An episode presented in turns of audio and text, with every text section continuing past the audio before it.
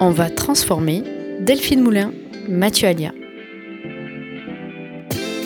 Bienvenue dans la décennie de la transformation, de la transformation même, où nous sommes tous et toutes invités à agir pour réinventer le monde de demain, à devenir les entrepreneurs, entrepreneuses, intrapreneurs, intrapreneuses, des changements qui doivent plus que jamais être faits pour éviter la catastrophe environnementale et sociétale. Il n'y a pas un changement, mais plusieurs. Celui de nos sociétés, de nos villes, de nos entreprises, de nos équipes et inévitablement de nous-mêmes.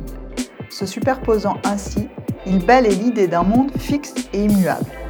On ne se baigne jamais deux fois dans le même fleuve, disait Héraclite au VIe siècle. Le changement n'a rien de nouveau. Le monde est une histoire de transformation. Mais comment y faire face? Une transformation, oui, mais comment? De qui?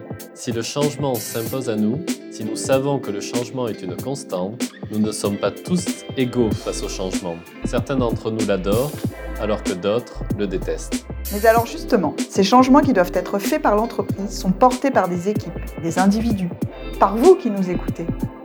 L'entreprise, ce ne sont pas des murs, ce sont des collaborateurs qui, eux, portent la transformation de l'entreprise. Mais alors pourquoi certaines équipes réussissent mieux que d'autres lorsqu'il est question de changement, de transformation digitale et environnementale? Pourquoi certaines saisissent à la volée les opportunités induites dans ces périodes de crise, alors que d'autres regardent passer les trains? Qu'est-ce qui se joue pour chacun à son niveau? Qu'est-ce qui se joue pour chacun dans son travail en équipe Donc avec les autres? Qu'est-ce qui fait réellement une équipe? Et quelle est la part de notre inconscient dans tout cela? L'entreprise a-t-elle un inconscient? Voilà la question à laquelle nous tenterons de répondre dans cet épisode. Si le monde doit changer pour cette prochaine décennie, commençons par changer nous-mêmes, à notre niveau, pour vaincre nos éventuelles peurs liées au changement et au passage à l'action. Sortons de notre zone de confort ensemble et faisons du changement une nouvelle habitude. Aujourd'hui, en prenant conscience de notre inconscient. Bienvenue dans ce nouvel épisode d'On va transformer. Tout le plaisir est dans le changement. On va transformer le podcast de celles et ceux qui font la transformation digitale et environnementale de cette décennie. Delphine Moulin, Mathieu Alien. Bonjour à tous, bienvenue dans On va transformer. Bonjour Mathieu. Bonjour Delphine. Aujourd'hui, tu es parti à la rencontre d'une psychanalyste qui accompagne des individus, vous, moi, mais aussi des équipes en entreprise, pour réussir à mieux travailler ensemble. Et il s'agit là, en fait, d'un prérequis pour tout ce que nous abordons dans ce podcast autour de la transformation de l'entreprise. Effectivement, nous verrons avec notre invitée, Catherine Semou, psychanalyste et formatrice en gestion des conflits, la question de la transformation de l'entreprise, qui est en fait une question directement liée à la capacité des équipes à porter des projets, des initiatives et à être force de proposition, à innover, à se transformer elle-même. L'entreprise n'existe pas sans ses équipes et même à l'heure de l'intelligence artificielle. Il n'y a donc pas de transformation spontanée de l'entreprise. Et en partant de l'importance de l'équipe dans l'entreprise, vous introduisez donc cette notion de conscient et d'inconscient. Tout à fait. L'équipe est par définition constituée au moins de deux personnes. Ces personnes vont avoir une relation qui peut être soit particulièrement génératrice de valeur pour l'entreprise, soit une relation conflictuelle, plutôt destructrice de valeur. Or, pourquoi j'arrive à très bien travailler avec une personne et plutôt mal avec une autre, je ne le sais pas forcément. L'inconscient joue une part significative dans nos relations avec les autres. Et cela ne s'arrête pas lorsque l'on franchit la porte du bureau. Alors nous pourrions peut-être même dire que cela s'accentue car nous ne pouvons pas vraiment choisir avec qui nous allons travailler. Est-ce pour cela que plus de 80% des salariés ne se sentent pas engagés pour leur entreprise? L'équipe est souvent imposée. Et il faut clairement dire que ce n'est pas parce que nous sommes assis dans le même open space que nous constituons réellement une équipe. Et actuellement, avec la généralisation du télétravail, le challenge est encore plus grand pour faire vivre cet esprit d'équipe. Mais alors, comment s'en sortir? Tout n'est quand même pas perdu d'avance Non, tout n'est pas perdu. Mais encore faut-il que l'entreprise en prenne justement conscience. Et quand je dis l'entreprise, je pense en premier lieu aux équipes de direction et aux managers. Est-ce que ceux-ci vont créer un environnement de travail favorable à la coopération entre les individus, entre les équipes, ou au contraire favoriser les silos et les conflits par des comportements parfois d'un autre temps? Bon, me voilà rassuré. Il est donc possible de créer un environnement qui permet la constitution d'une équipe. qui va permettre la transformation nécessaire de l'entreprise pour cette prochaine décennie. C'est bien ça? Oui, et c'est ce que nous allons voir avec notre invité dans ce nouvel épisode d'On va transformer. On va transformer Delphine Moulin, Mathieu Alia. Mon invité aujourd'hui est psychanalyste, également formatrice en gestion des conflits depuis plus de 20 ans. Elle a pu intervenir dans des secteurs dits difficiles où la question de l'équipe est centrale pour pouvoir faire face à des situations conflictuelles régulières. Que cela soit dans des établissements scolaires en zone prioritaire, des établissements pénitentiaires ou des services de soins palliatifs, notre invité a pu intervenir précisément sur ce qui permet de faire équipe, pour faire face à la fois à un quotidien difficile et à différentes exigences de transformation. Avec son regard psychanalytique, ou plutôt son écoute, elle a pu mettre le doigt sur la part que joue l'individu au sein de l'équipe, et donc de l'entreprise. Les humains ne deviennent pas des machines parce qu'ils passent la porte de l'entreprise.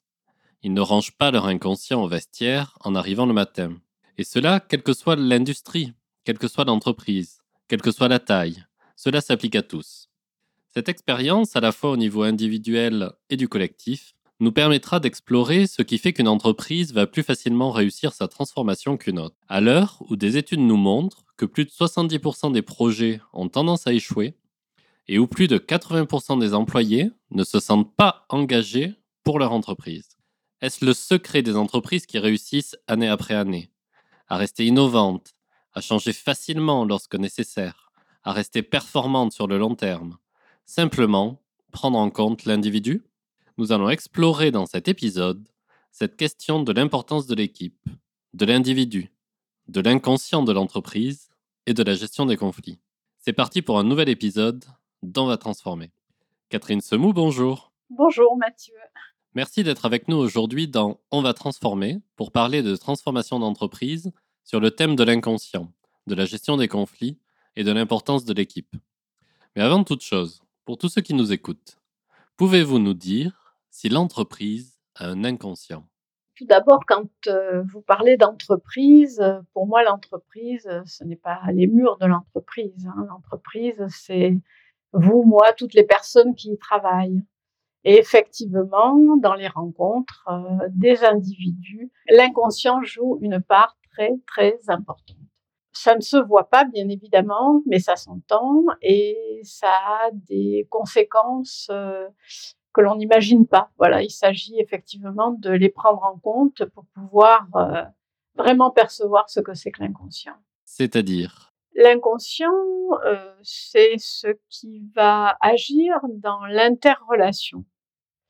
Mais c'est une affaire bien complexe, cette histoire. C'est pas forcément lié à l'intention de l'un ou de l'autre. D'ailleurs, c'est inconscient, comme son nom le dit, ce n'est pas conscient. Mais par exemple, une personne se retrouve face à son manager. Alors déjà, est-ce un homme, est-ce une femme? Ça va déjà impacter selon la relation que lui a construit depuis sa petite enfance avec les hommes, avec les femmes. Et vous imaginez bien que dès le départ, le premier homme, c'est le père et la première femme, c'est la mère. Enfin, on va dire ça dans le cas classique, mais actuellement, euh, on a aussi des couples parentaux où ce sont deux hommes ou deux femmes, mais il y a toujours euh, une sorte de fonction qui se, qui s'assume par l'un ou par l'autre, ou par les deux parfois. Donc, euh, déjà que ce soit un homme ou une femme, ça va impacter. La posture que va prendre le manager va impacter. Mais même un manager qui est tout à fait, euh, comment dire, dans une position, fonction acceptable et des paroles tout à fait acceptables, euh, voilà, qui n'a pas une intention euh, d'injonction ou de position paternelle sur la personne, peut déclencher un, comportement euh, archaïque. En fait, on ne sait pas ce qui va être analysé. L'inconscient, lui, il entend, il voit, peut-être que c'est le son de la voix qui va enclencher une sorte de méfiance. Pourquoi? Euh, peut-être que certaines personnes, il va les interpréter euh, parce que quelque chose euh, lui rappelle son fils, sa mère, son père. Et voilà, tout d'un coup, Une ancienne relation se met en route, une ancienne forme de relation se met en route, alors que une entreprise, ça n'est pas une famille et l'autre est toujours autre. Personne ne ressemble à l'autre. Pourrait-on revenir sur une définition assez simple de ce qu'est le conscient et l'inconscient pour tous ceux qui nous écoutent? Bon, le conscient, je pense que tout le monde comprend ce que c'est. Hein. Voilà, ça fait intervenir le cognitif, c'est tout ce qui est euh, repérable, maîtrisable. Et à l'inverse, l'inconscient, c'est justement tout ce qui n'est pas maîtrisable et qui se passe, on va dire, à notre insu. C'est ce qui nous échappe. Freud nous en a parlé dès le début du siècle dernier. L'inconscient euh, se manifeste particulièrement dans le rêve. Quand vous pensez avoir fait un rêve euh, complètement absurde, euh, c'est quand même vous qui l'avez fait ce rêve. Donc l'inconscient, c'est ce qui échappe, c'est également les actes manqués, les lapsus. Euh, et dans l'entreprise, cet inconscient existe bien évidemment. Dans ce podcast, nous explorons les différentes transformations que doit prendre l'entreprise pour cette prochaine décennie que ce soit la transformation digitale ou environnementale. Et au final, celle-ci repose sur les équipes qui vont mettre en œuvre ces transformations, en plus de faire vivre l'entreprise au quotidien. On pourrait dire que la performance au sens large de l'entreprise est intimement liée à la performance de l'équipe. Est-ce que l'entreprise, paradoxalement, ne sous-estime pas ce que cela signifie de vraiment constituer des équipes? Alors, est-ce que l'équipe euh, existe d'entrée simplement parce qu'on est assis côte à côte. Euh, ça, j'y crois pas du tout. Mon expérience me montre que l'on peut être euh, installé dans un même lieu et pas du tout former l'équipe. Hein. L'équipe, souvent, c'est un peu une arlésienne. On en parle, mais on la voit pas. On la voit pas constituer. une équipe, ça se construit. Une équipe, ça se construit et il faut du temps pour ça.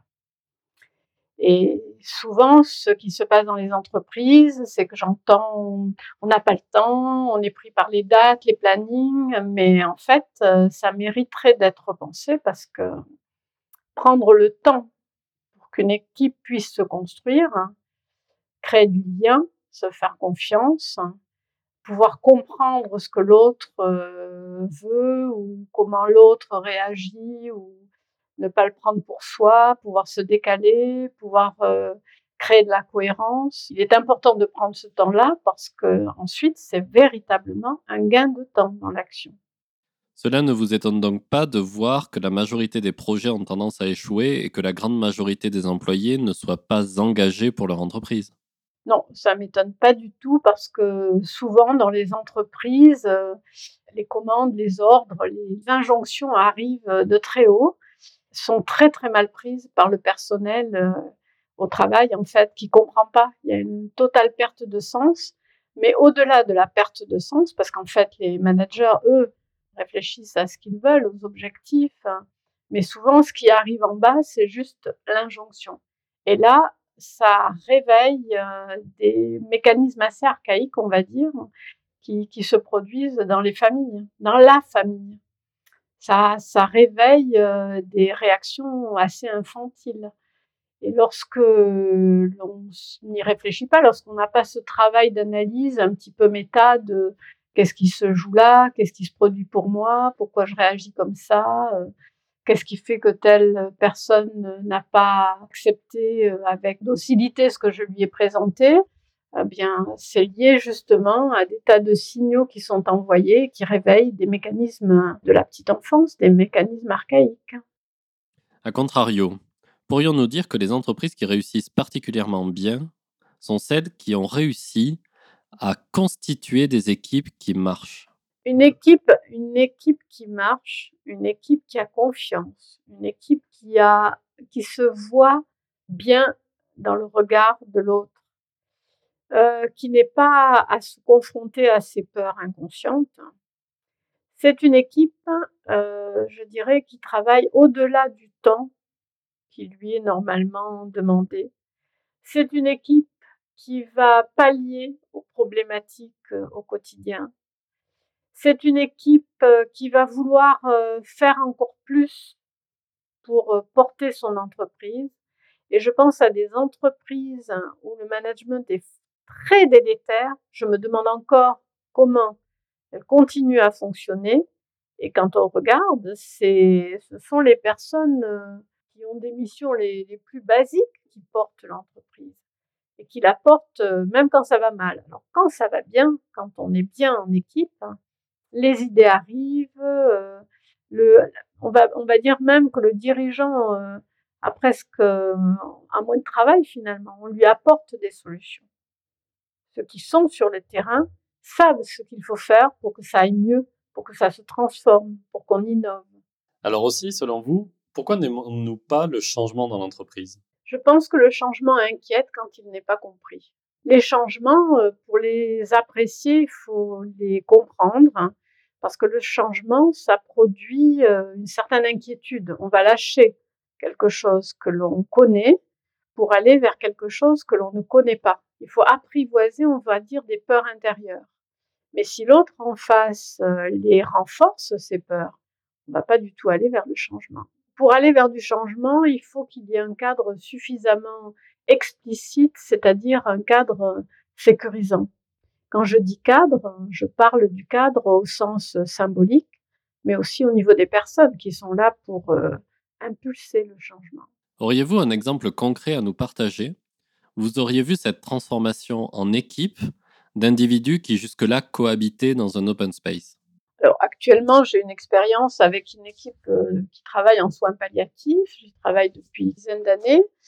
Euh, lorsque j'y suis arrivée, euh, c'était pas si simple que ça pour cette équipe euh, qui travaillait dans un service assez compliqué puisque en soins palliatifs, on est confronté aux questions de fin de vie et donc à la mort. Et c'était jamais trop parlé, cette histoire-là. C'est-à-dire que finalement, toutes les peurs étaient inconscientes, euh, se manifestaient avec des modes de défense, euh, voilà, toujours singuliers pour les uns et les autres. Mais ce qui se produisait, c'est que euh, il y avait peu de confiance en le corps médical et les soignants pensaient que c'était à eux de décider. Mais quand c'était eux qui décidaient, c'était jamais bien décidé. Voilà, il y avait vraiment un conflit entre l'équipe euh, médicale et l'équipe de soignants. Très vite, euh, avec une des cadres de cette clinique, on a décidé d'essayer de comprendre ce qui se passait. Parce qu'en fait, ce qui se passe, c'est que chacun a ses propres représentations en fonction de ce qu'il a vécu avant en tant que professionnel, mais aussi dans sa vie personnelle, quel rapport à l'autorité il a, je ne sais pas, par exemple, vous rencontrez un cadre que vous connaissez peu, qui a le regard noir, euh, qui parle très peu, ça va peut-être vous évoquer ce père que vous avez eu, qui était peu présent, enfin bref. Beaucoup de choses peuvent se mettre en route entre les deux personnes et, déclencher des mécanismes qu'on ne comprend pas. Donc l'idée, c'était de travailler sur les représentations, c'est-à-dire comprendre ce qui se passait, autant du côté du service que du côté, du côté du médecin, des médecins qui eux-mêmes euh, commençaient à être parmi, particulièrement à cran contre ces soignants qui étaient jamais satisfaits. On s'est retrouvés pendant deux jours, évidemment, avec une mise en œuvre particulière de la formation, mais ces deux journées où l'on a pu se rencontrer, où chacun a pu comprendre euh, ce qui enclenchait euh, des comportements bizarres chez l'autre, hein, quand on a pu reconnaître en l'autre des choses que l'on connaissait en soi, un lien a commencé à se créer.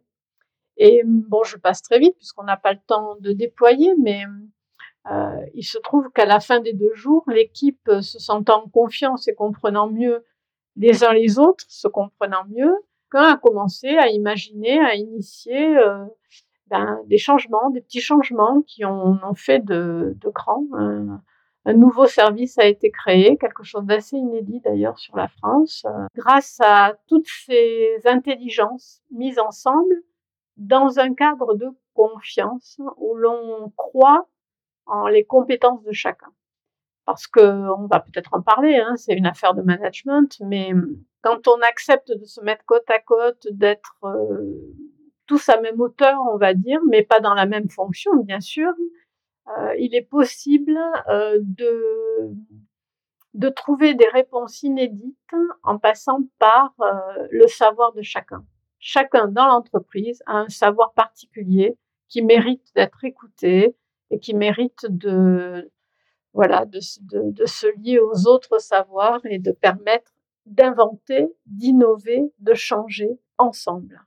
Peut-on dire que dans l'entreprise, l'organisation qui est généralement pyramidale renforce le jeu parent-enfant entre dirigeants, managers et employés Et en quoi est-ce néfaste pour l'équipe et pour l'entreprise?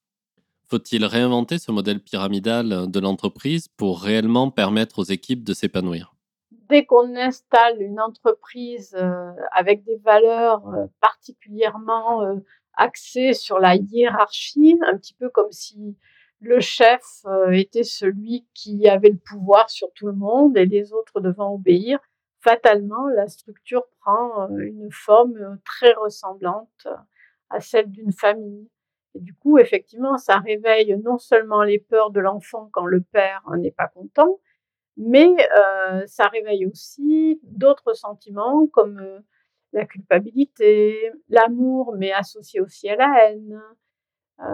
ce management est vraiment une représentation que tout le monde a de, de la place la plus simple dans l'entreprise, la, le premier niveau de l'exécutant, mais également chez les chefs d'entreprise les chefs d'entreprise en général ont peur que ce qu'ils ont pensé ne soit pas appliqué. Donc ils essaient de prendre des mesures euh, fermes euh, pour que tout le monde suive. Et ça, effectivement, ça enclenche quelque chose. En fait, la relation, elle est très dynamique. Selon comment se comporte l'un, l'autre euh, va réagir de manière assez symétrique. Et c'est ça qui est important d'analyser. C'est-à-dire quand on voit que euh, le travail de management avec une équipe ne fonctionne pas, ça vaut le coup de, de, de voir, euh, d'essayer de comprendre ce qui se passe chez l'autre, chez les autres dans l'équipe, mais aussi de comprendre peut-être, euh, et ça, peu de chefs d'entreprise le font à ma connaissance, en tout cas ils le savent intellectuellement, mais c'est encore autre chose que de le faire concrètement, de se poser la question, euh, est-ce que j'ai est-ce que j'ai utilisé les bons mots? Est-ce que j'ai pas froissé? Est-ce que j'ai pas été infantilisant? Euh, Est-ce que j'ai vraiment fait confiance? Quel est le regard que je que j'ai porté sur eux et comment se sont-ils vus dans mon regard? Quelque chose qui est très peu analysé, mais qui peut euh, des entreprises le font. Un travail euh, avec un tiers extérieur, amené à faire une analyse de sa pratique c'est faire ça en fait, c'est analyser qu'est-ce qui se joue dans l'entre-deux. Analyser l'entre-deux, c'est comprendre pourquoi celui-ci je l'aime bien et celui-là je l'aime pas, c'est bien ça? Donc ce travail d'analyse de l'entre-deux, de qu'est-ce qui se passe, qu'est-ce qui est important de, de l'analyser pour euh, pouvoir se déplacer. Qu'est-ce qui fait que celui-ci, je l'aime bien et celui-là, euh, j'ai du mal à aller vers lui? Parce qu'on se rend compte que euh, notre façon de lui parler a temps T, a, enclenché quelque chose et qu'il faut peut-être prendre en compte cette sensibilité-là. Faire le pas de côté ou bien lui parler, c'est possible aussi d'aller se parler, de, de rencontrer l'autre et de lui dire euh, euh voilà, j'ai vu que vous avez mal pris ma façon de dire, mais c'était pas mon intention. C'est des choses que je ne suis pas sûre que ça se dise vraiment dans les entreprises. Surtout quand le manager a cette position de ne pas montrer sa vulnérabilité, montrer qu'on est toujours euh, compétent, fort, qu'on est le chef, qu'il faut être obéi. Ça, c'est très, très archaïque. Et d'où viennent ces représentations pour le chef? On peut se poser la question aussi. Est-ce lié à sa propre représentation du père? Ah là là, la question du père, c'est compliqué. Euh, et vous savez, Mathieu, que depuis les années 68, euh, il y a eu beaucoup de choses qui ont bougé. Et c'est vrai que la question du père dans notre société euh, n'est plus la même, en tout cas. Et le père ne fait plus autorité de la même manière, fort heureusement. D'où l'importance de changer les modes de management parce que ces managements calés sur l'image paternelle ne peuvent plus fonctionner. Ça ne veut pas dire que les chefs, les managers, les, hauts placés ont le même rôle que les autres, mais humainement, on est tous à même hauteur. C'est la fonction qui est différente. La décision finale, effectivement, doit se prendre par le cadre ou, le PDG, mais les choses doivent être euh, parlées, comprises. Il faut qu'il y ait redonner du sens au travail de chacun. Du coup, pour toutes celles et ceux qui nous écoutent et qui peuvent être dirigeants, entrepreneurs, managers d'une équipe, on commence par quoi? Comment fait-on une équipe? Faut-il d'ailleurs plutôt laisser faire? Ou bien faut-il remettre en cause au préalable ce modèle pyramidal, hiérarchique de l'entreprise pour que cela puisse fonctionner? Le conseil que je pourrais donner, c'est peut-être d'être moins pyramidal, hein, c'est ce qu'on a évoqué, mais c'est pas simple. Hein. Le manager a, une place importante, euh, a une compétence à développer. On est vraiment manager, on, fait, on peut faire autorité au sens euh, ouvert du terme et non pas autoritarisme. On peut faire autorité quand on permet à un groupe de pouvoir travailler. Et pour permettre cela, déjà, il faut penser le cadre. Il s'agit de mettre en place un cadre sécurisant, c'est-à-dire un cadre où l'on peut parler, on n'a pas peur des contradictions, où les personnes peuvent dire ce qu'elles pensent sans que tout d'un coup elles deviennent euh, ennemies ou sans que la personne qui a posé la question ne se retrouve remise en question. Euh, on est là pour parler des problématiques, on n'est pas là pour euh, avoir des, des, des, positions duelles. il faut redonner du sens en fait, il faut apprendre à se parler. Se parler, c'est pas simple. Se parler, euh, quand on, demande à quelqu'un quelque chose, euh, c'est important que ce soit pas demandé de manière euh, infantilisante ou, culpabilisante. C'est important qu'il puisse se sentir reconnu dans le regard de celui qui lui parle parce que ça permet de faire chuter des peurs, des peurs inconscientes. En plus, c'est ça qui est compliqué, c'est que tout le monde est là à dire moi je n'ai pas peur. Mais quand on refuse de faire quelque chose ou quand on le fait de manière euh, absolument obéissante, euh, euh, un peu comme un enfant qui veut faire plaisir, on n'est pas dans une prise de responsabilité. Donc il y a ce travail à faire de redonner du sens, de, de recréer de la cohérence dans l'équipe. Il s'agit aussi d'ouvrir à une parole où les choses peuvent se dire souvent on donne euh, des responsabilités à des équipes ou à des personnes, mais on leur laisse pas la liberté qui correspond à cette euh, responsabilité. Or, quand on a, euh, quand on est responsable d'une mission et que l'on sent chez son manager une confiance, je dirais pas absolue, mais une réelle confiance, là, les compétences de chacun se démultiplient. Alors que si vous êtes, si vous vous sentez mal vu dans le regard de l'autre, au contraire, il y a quelque chose d'une mésestime de soi qui se met en route. Et du coup, ça impacte aussi nos, nos compétences, nos capacités. Nous ne sommes pas des robots. Les affects vont avoir un impact très fort sur euh, notre capacité à penser, à agir, euh, et de manière, euh, comment dire, pertinente, efficiente. Vous voyez que je me dégage un peu des termes de, de l'entreprise, hein, qui sont des termes parfois qui sont plus du côté du robot, mais pas de l'humain. Pour l'entreprise, le changement devient une constante. Mais ces changements sont souvent source de conflits. Que faire dans le cas où de nombreux conflits sont présents au sein de l'entreprise ou de l'équipe? Doit-on éventuellement faire avec ceux qui ont été mis là par hasard? Ou faut-il carrément envisager un remaniement profond de l'équipe pour réussir ces transformations? Ah, Il faut faire très attention avec les remaniements des équipes. Hein. Il faut savoir que dans l'équipe, tout le monde est témoin de ce qui se passe. Il faut voir qu'il y a toujours une histoire dans une entreprise et que les conflits ont leur histoire. Parfois, euh, celui qui arrive ou celui qui est là depuis 4-5 ans ne connaît pas le passé. Donc euh, là, ça vaut le coup quand même de faire venir quelqu'un d'extérieur pour que les choses puissent être mises à plat. Ça, c'est le premier point. Le conflit prend ses racines bien avant le moment où il explose. Ensuite, je dirais que le conflit en soi, ça peut être une opportunité. C'est pas, c'est pas grave le conflit. Ce qui est grave, c'est comment on gère ce conflit. Le conflit, c'est souvent des conflits d'idées, des conflits de positionnement. Mais ça, c'est normal. Soi-même, on, vit des conflits intérieurs. D'un côté, on voudrait bien faire plaisir à, son boss, et d'un autre côté, euh, on comprend pas, ou on est mis à mal. Euh, voilà.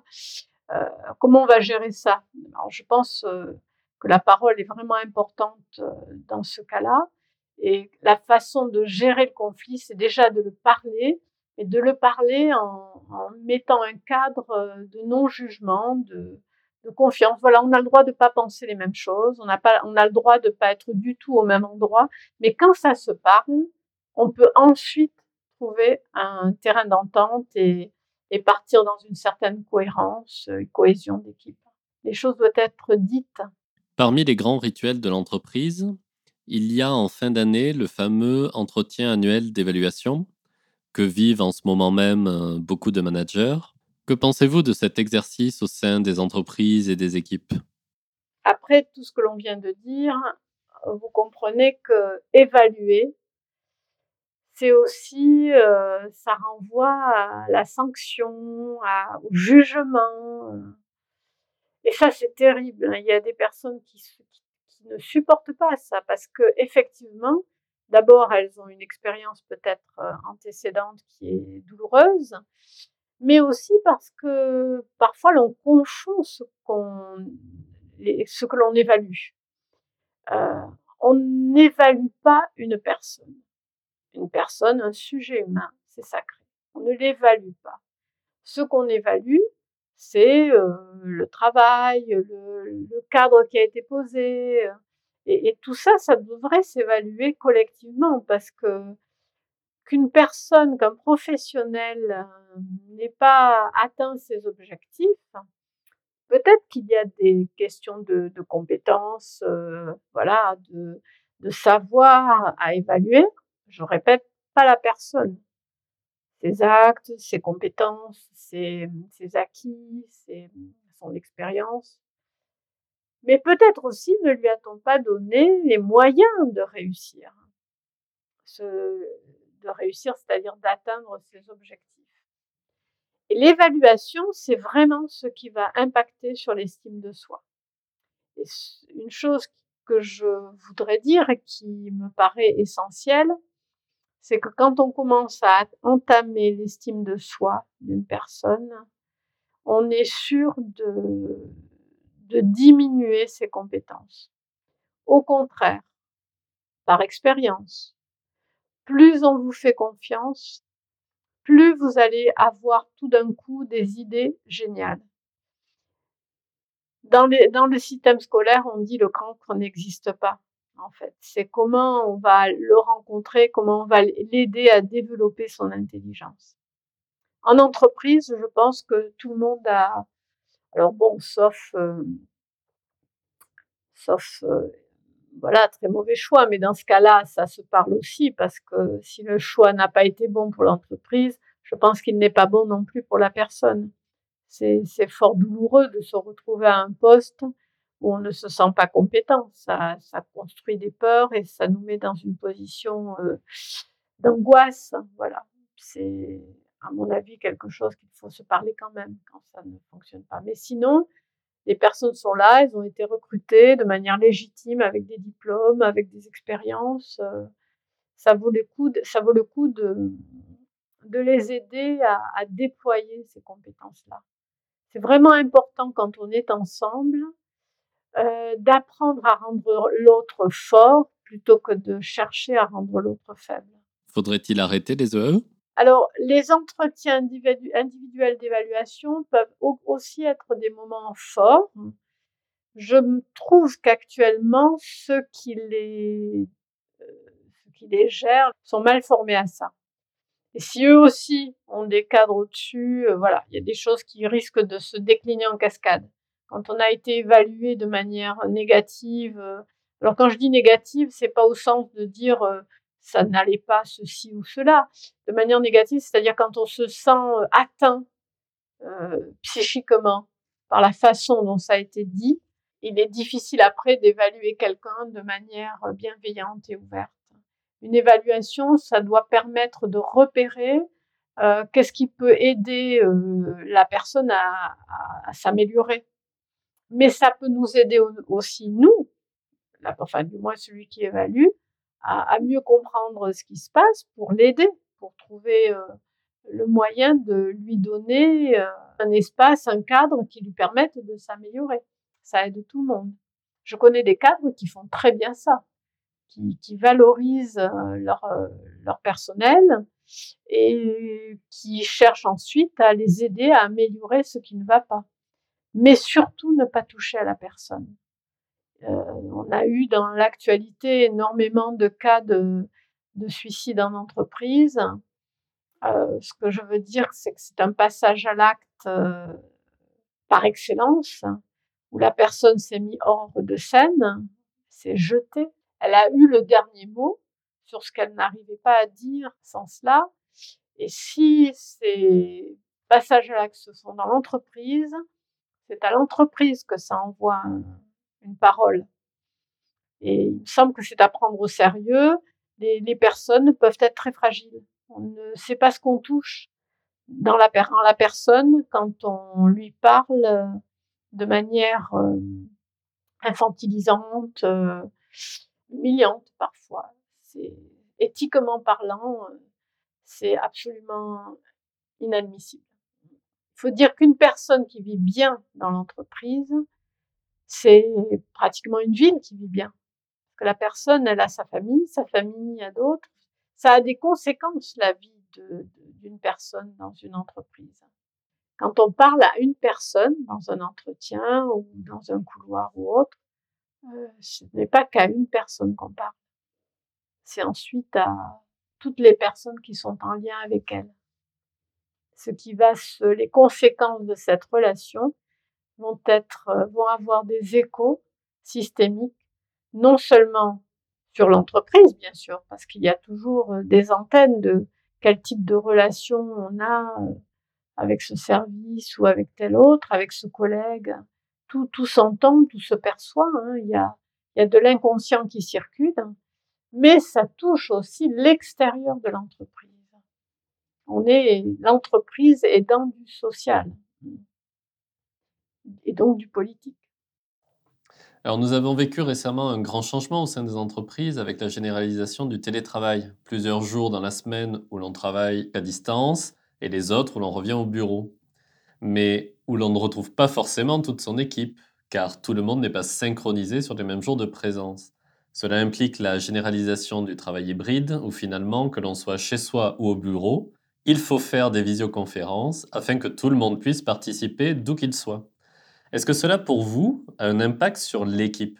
Faut-il l'aménager d'une certaine façon pour garder cet esprit d'équipe? Je vais répondre d'abord sur euh, le fait qu'effectivement le travail en visio euh, a un impact sur les équipes. On ne peut pas faire équipe seule devant un écran. Et ce n'est pas que de la mauvaise volonté. Euh, je laisserai de côté tout ce que l'on a vu depuis quelque temps. On a un peu de recul par rapport à la pandémie. Euh, rester seul euh, toute la journée face à un écran, dans, dans une solitude qui mine intérieurement. bon, c'est assez décrit dans pas mal d'articles actuellement. Mais face à l'écran, ce que je voudrais souligner, c'est que vous n'êtes pas face à l'autre, vous êtes face à l'image de l'autre. Vous n'êtes pas en face de l'autre encore. Vous êtes hors la réalité des corps. Et mmh, lorsque l'on se rencontre réellement, ce dont on ne se rend pas compte et qui se joue à notre insu, c'est euh, tous ces signaux qui ont à voir avec le langage non verbal. Et ces signaux euh, qui nous viennent du corps de l'autre et que dont on émane nous aussi, des, on émane de signaux, ça fait repère. Ce sont des repères qui font repère. Et tous ces signes du langage non verbal, en visio, ils n'existent plus. Cette absence de signaux repères devient une zone d'ombre et la relation à l'autre s'en trouve, on va dire, obscurcie. L'image de l'autre, en fait, ça devient l'écran qui support de toutes sortes de projections et qui sont toujours singulières d'une personne à l'autre. Et ce sont ces projections euh, qui, euh, face à cette image de l'autre, qui produisent de l'inflation imaginaire. Et cette inflation imaginaire, elle nuit au travail en équipe. Dit plus précisément, en fait, c'est que dans l'inconscient, la question qui se pose toujours dans des rencontres, c'est que me veut l'autre hein. Alors que me veut l'autre, ça, ça dépend de notre propre rapport au monde depuis la petite enfance, mais cet autre peut être un autre inquiétant, un autre qui m'angoisse, d'autant plus si je ne le connais pas, un autre étrange, étranger. Et, et dans ce cas, euh, mon mode de défense, ça peut être euh, soit de me retirer, de m'absenter. Alors, je ne présente plus qu'une image, donc je ne m'implique pas, ou bien euh, j'attaque pour me défendre. Et ces mécanismes inconscients, en fait, empêchent de penser ensemble. La créativité qui vise à l'innovation a besoin de place, d'espace psychique libéré de ses angoisses inconscientes ces angoisses inconscientes qui, qui viennent à fleur euh, lorsqu'on est dans une relation à l'autre euh, où la zone d'ombre est trop importante. Euh, tous ces repères hein, qu'amène le langage non verbal permettent un apaisement de ces tensions relationnelles. Mais ce langage non verbal ne peut se percevoir hein, que en présence des corps, ce qu'efface toute la visio. Et c'est dans cet espace apaisé où les corps aussi parlent, que l'on peut s'interpeller, avoir une pensée, une idée qui va euh, rejaillir sur une autre, hein, où le groupe va pouvoir se, parler. Un espace où l'équipe laisse surgir l'inattendu et le spontané. Euh, en visio, euh, cette spontanéité devient très très limité, voire euh, impossible, d'autant qu'on va pas s'interpeller toute la journée avec des écrans allumés, avec ses regards sur soi en permanence, ce, ce qui renforce un peu les, les traits que l'on peut avoir tout un chacun, très paranoïaque, hein, qu'est-ce que me veut l'autre, on revient là-dessus. Bien sûr, lorsque l'équipe est déjà en lien, l'outil visio peut être euh, un pont entre deux rencontres réelles. On, a vu que ça, ça nous a été quand même utile, ce développement de, des rencontres par visio. Mais encore faut-il que l'équipe euh, soit déjà construite, qu'il y ait déjà ce, ce climat de confiance. Et euh, juste ce qu'il faut se rendre compte, c'est que ces ponts permettent des échanges, certes, mais des échanges cadrés des échanges d'informations, des échanges qui n'ont rien à voir avec ceux qui se mettent en place lorsqu'une équipe est en, est en ébullition, est en création. En fait, je pense que les choses sont à penser ensemble pour pouvoir s'appuyer sur cette intelligence collective qui ne peut exister que dans la rencontre des esprits étroitement liés au corps, à leur corps l'être humain est un corps parlant et non une image qui s'adresse à une autre image. Il n'est donc pas possible de créer une équipe en visio. Souvent, ce qui se passe, c'est que l'équipe de fond peut être là en présence depuis quelque temps, mais dès qu'une personne arrive, hein, ça bouscule l'équipe. Et lorsqu'une personne arrive, tout ce que je viens de dire est, d'autant plus vrai. C'est-à-dire que ce climat de sécurité qui ouvre à la, à la rencontre, hein, à l'intégration de cette personne, devient indispensable pour la personne qui arrive, pour faire tomber, chuter toutes ces représentations imaginaires, mais aussi pour euh, le reste de l'équipe. Il faut bien que cette équipe l'accueille et en accueillant quelqu'un de nouveau, euh, l'équipe bouge, change. Donc en fait, elle est en perpétuelle euh, transformation, l'équipe. C'est ce qui est vivant dans l'équipe, qui est à travailler et à maintenir vivant je pense que le choix des modalités des rencontres est à penser en équipe, avec l'équipe, en fonction des objectifs de cette rencontre. Un cadre inadapté ne permet pas d'atteindre l'objectif attendu. Et ce que je perçois souvent dans les entreprises, c'est que le cadre, alors il n'y en a pas qu'un, hein, c'est comment on pense le cadre, le cadre et ses effets sur l'équipe est souvent un impensé, quelque chose qui ne se pense pas, l'articulation entre le cadre que l'on choisit et les effets sur l'équipe. C'est pourtant le préalable pour rendre possible ce pourquoi on se réunit. Alors si on se réunit en visio, le résultat, ce que l'on veut obtenir, n'a rien à voir avec une réunion où les corps sont en présence. Catherine Semou, Pourrait-on conclure que ce travail sur la question de l'équipe est réellement un préalable à toute transformation souhaitée de l'entreprise? Je le pense.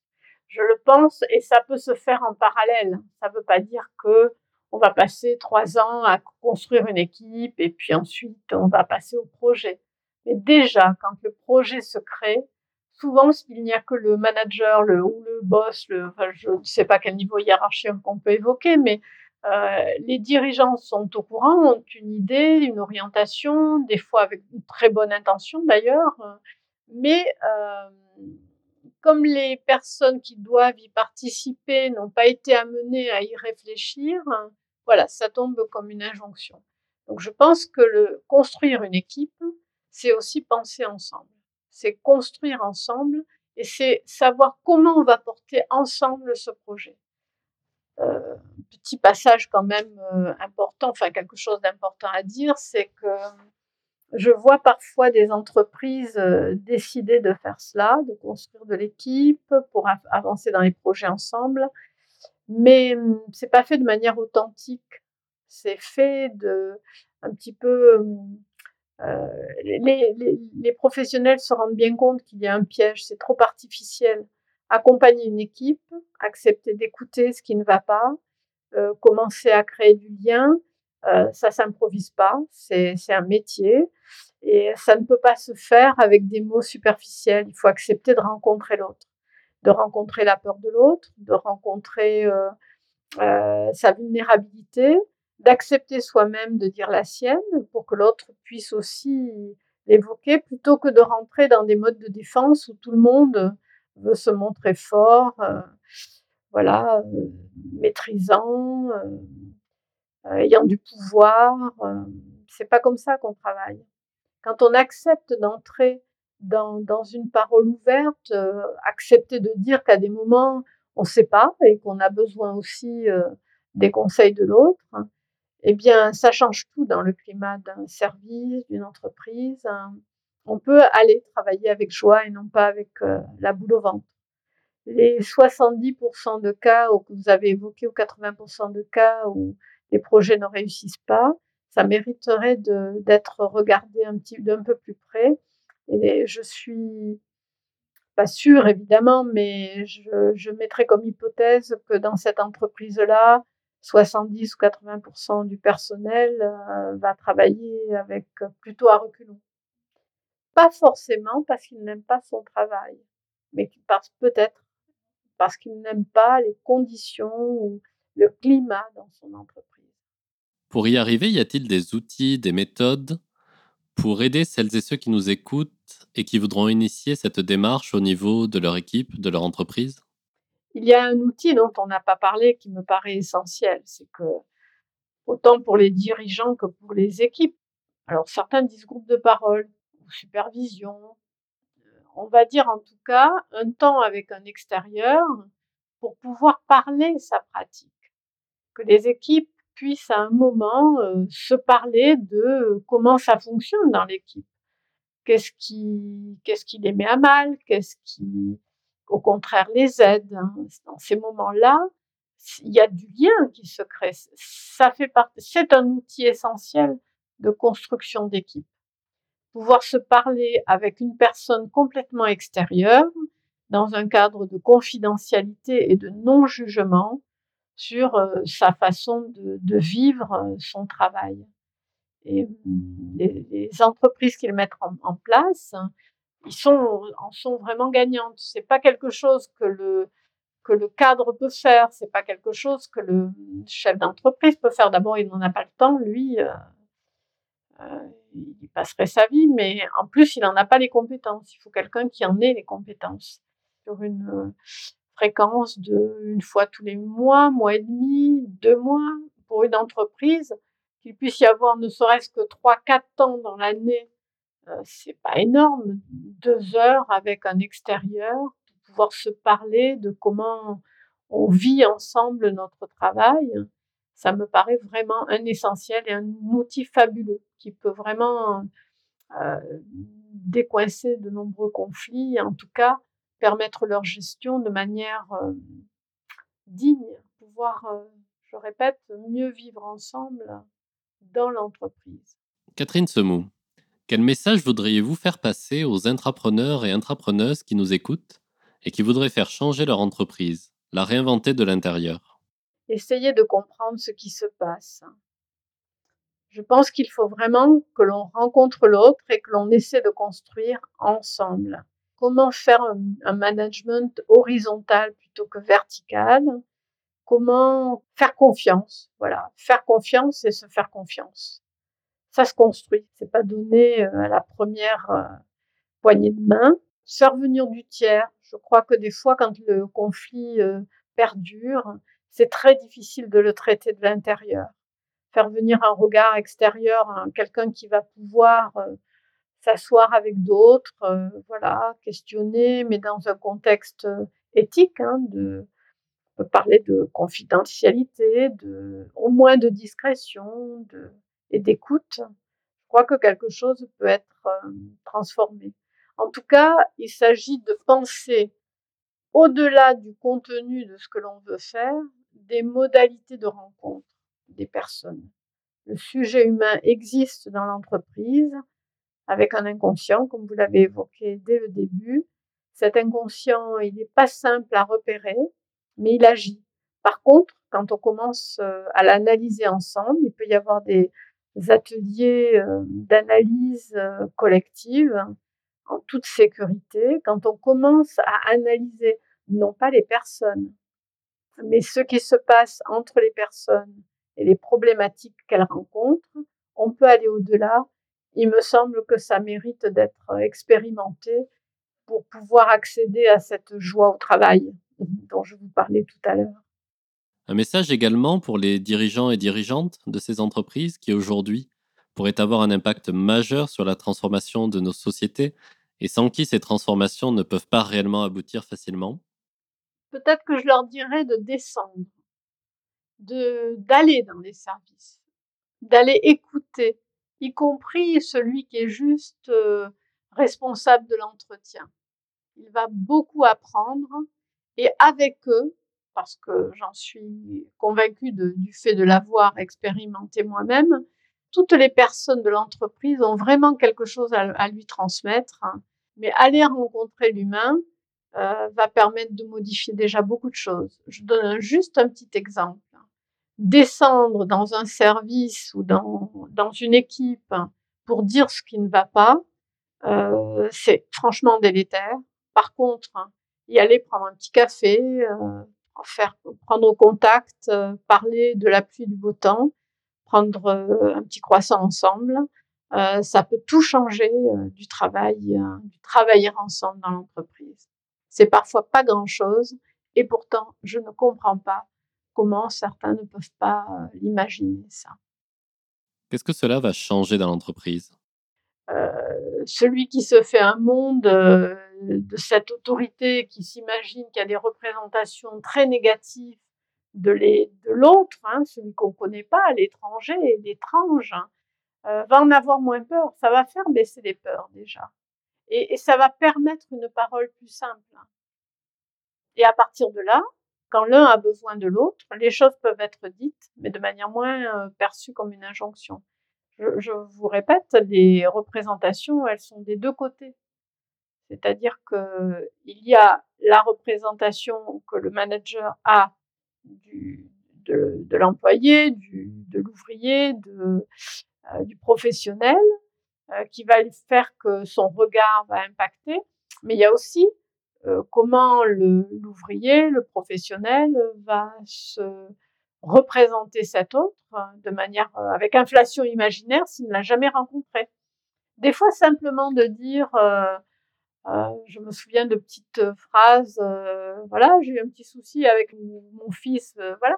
Tout d'un coup, ça rend humain le manager et le professionnel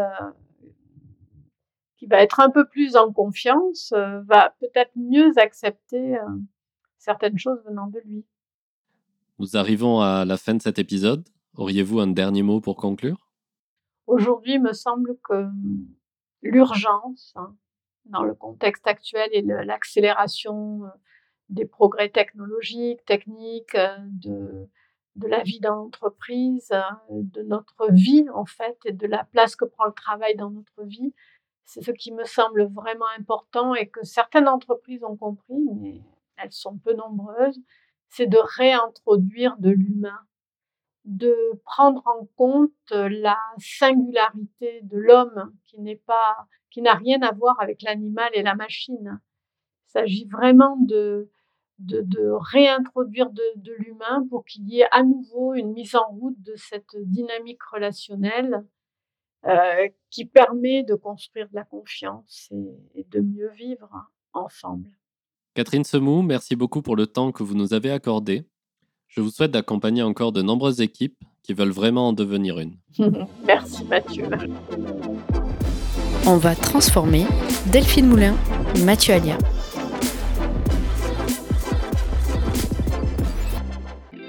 C'est la fin de cet épisode. Merci à tous nos auditeurs et auditrices. Nous espérons qu'il pourra vous inspirer dans vos projets de transformation digitale et environnementale. N'hésitez pas à rejoindre la page LinkedIn du podcast pour poursuivre la conversation. Mathieu, au revoir et à très bientôt pour un nouvel épisode. Merci Delphine, merci à toutes et à tous. À très bientôt pour un nouvel épisode d'On va transformer. On va transformer le podcast de celles et ceux qui font la transformation digitale et environnementale de cette décennie. Delphine Moulin, Mathieu Alien.